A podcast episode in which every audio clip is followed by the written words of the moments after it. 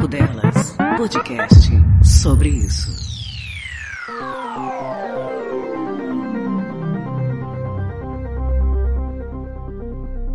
Bate-bola, jogo rápido, Fernanda Young. Adoro. Crônica ou poema? Poema. Qual? É, poema, Fernando Pessoa. Não conheço ninguém que não tenha levado porrada na vida, aquelas coisas, sabe? Filme ou série? É, filme. Qual? Qual? A Liberdade é Azul. Um defeito. Ciumenta. Que te irrita? Me irrita é, música sertaneja. Ponto fraco? Ponto fraco. Cerveja. Ainda? Não, porque eu tô tentando ser madura, mas volta e meia eu vacilo.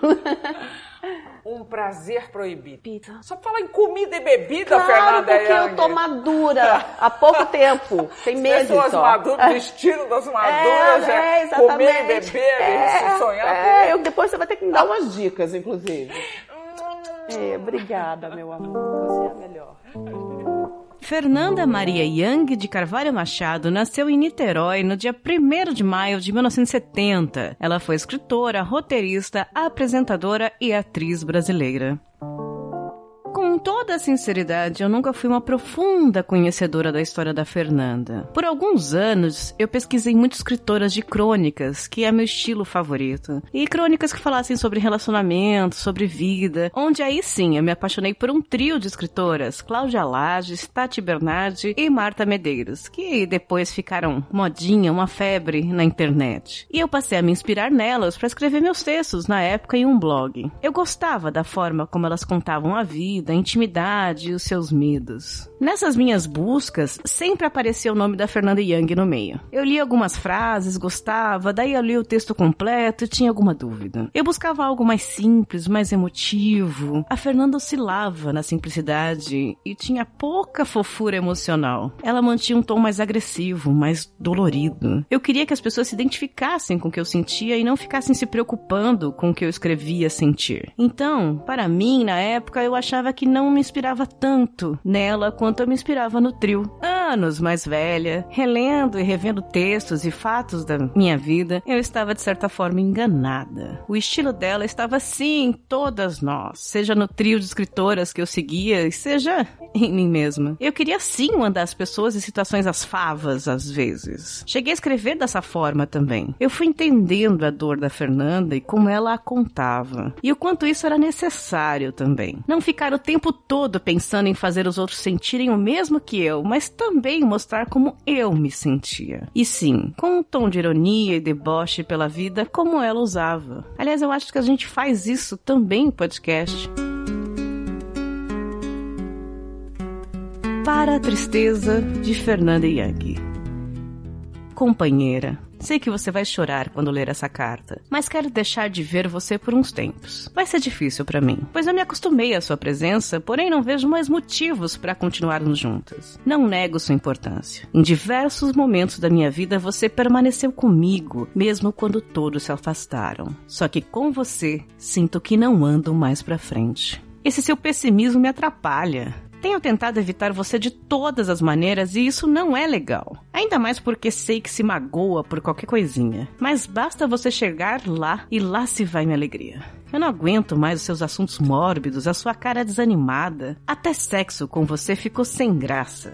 Nada mais broxante do que gente que chora durante a transa, né? Eu perdi anos de minha vida ao seu lado, tristeza. Acreditando em tudo o que você dizia. Que o amor não existe, que o mundo não tem jeito. Você é péssima conselheira para suas parceiras. Que o digam Marilyn e Sylvia. Agora, chegou a hora de dar a chance a alegria. Que há muito tem mostrado interesse em passar uns tempos comigo. Ela me elogia, sabe? Você? O único elogio que eu lembro de ter ouvido de você foi que eu fico bem de olheiras. Veja bem, não estou dizendo que quero acabar com você para sempre. Sei que estou presa a você de uma forma ou de outra pelo resto da vida. E podemos muito bem ter os nossos momentinhos juntas aos domingos ou em longas tardes de poesia. Só não posso é continuar à mercê dos seus péssimos humores, dia após dia, sabendo que você nunca vai mudar. Chega de fornecer moradia à sua pesada existência. Desde pequena, abro mão de muita coisa pela sua companhia. Festa Festas que não fui porque você não me deixou ir. Paisagens lindas nas quais não reparei porque você exigiu de mim total atenção. Amigas que eu perdi porque insistir em levar você comigo a todos os lugares. Ora, tristeza, tente ao menos ser mais leve, sorria de vez em quando, pare um pouco de se lamentar. Ou vai continuar sendo assim. Ninguém querendo ficar com você. Não vou cobrar o que deixei de ganhar por sua má influência, pois sei que tristezas não pagam dívidas. Mas quero de volta meus discos de dance music que você tirou da prateleira. E minhas roupas estampadas que sumiram do meio do armário depois que você se instalou aqui. Por favor,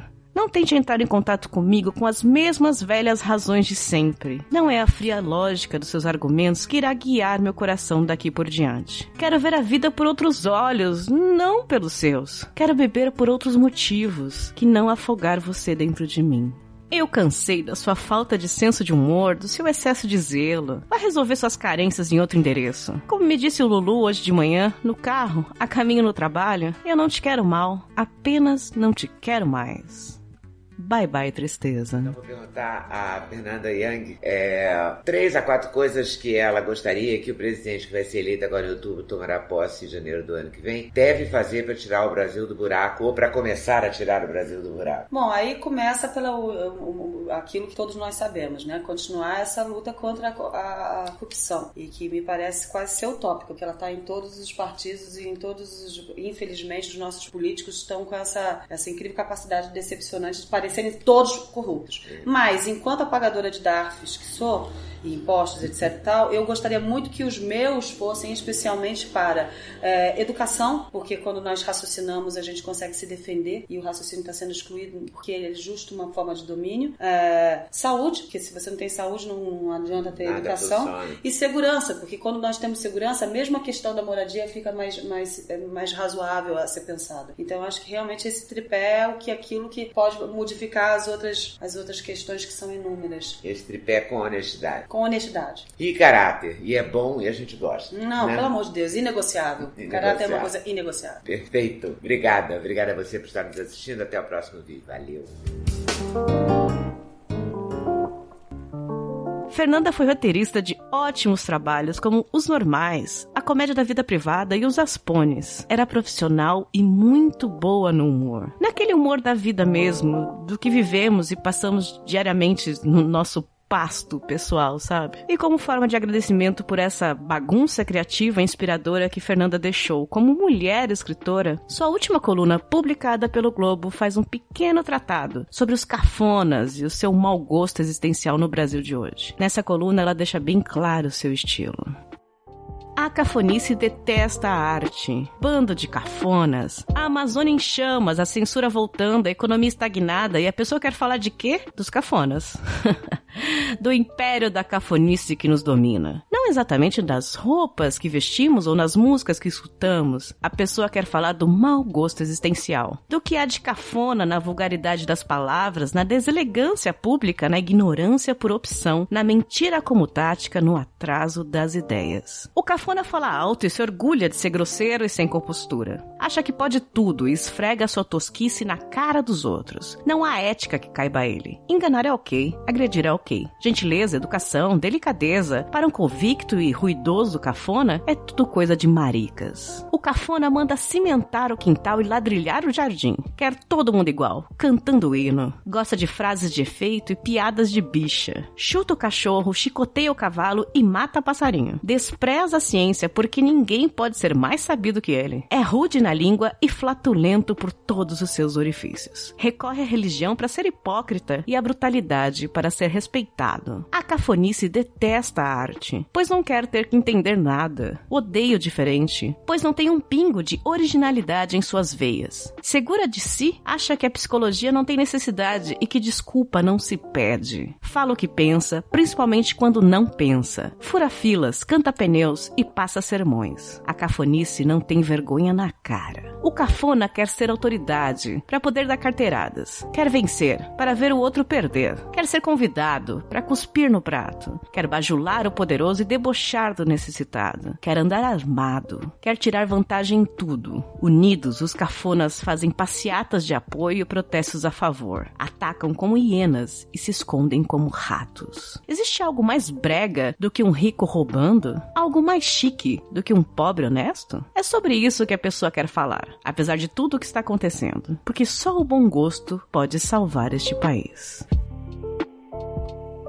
Fernanda Young era portadora de asma desde a infância. Sempre fez tratamento, mas por causa de uma crise asmática repentina, faleceu agora dia 25 de agosto de 2019, aos 49 anos. Após passar mal e desmaiar no quarto, foi chamada a ambulância, que a levou para o hospital mais próximo. Ela teria morrido de parada respiratória, que causou uma parada cardíaca durante a madrugada. Essa é uma pequena homenagem para uma mulher que viveu seus sentimentos, escreveu seus sentimentos, trabalhou seus sentimentos sofreu alguns preconceitos, mas que vai servir de muita inspiração. Obrigada e até o próximo. Você fala tão tesudamente que eu diria. Faria uma pergunta mais simples. O que é a vida, Fernanda? Olha, a vida. A vida é algo. Eu vou até fazer uma citação de um filósofo, creio eu que é Kierkegaard. Pode ser que esteja errada, porque também cito Se erradamente. for religiosa é dele. É, não, não, é mais ou menos, que entre, entre o primeiro, entre o- a vida é algo que acontece entre o primeiro e o último grito. Quer dizer, eu pretendo, entre dois gritos, fazer algo que seja pertinente, e- mas é, essa noção também vai variando conforme. Você ouviu Papo Delas, podcast sobre isso.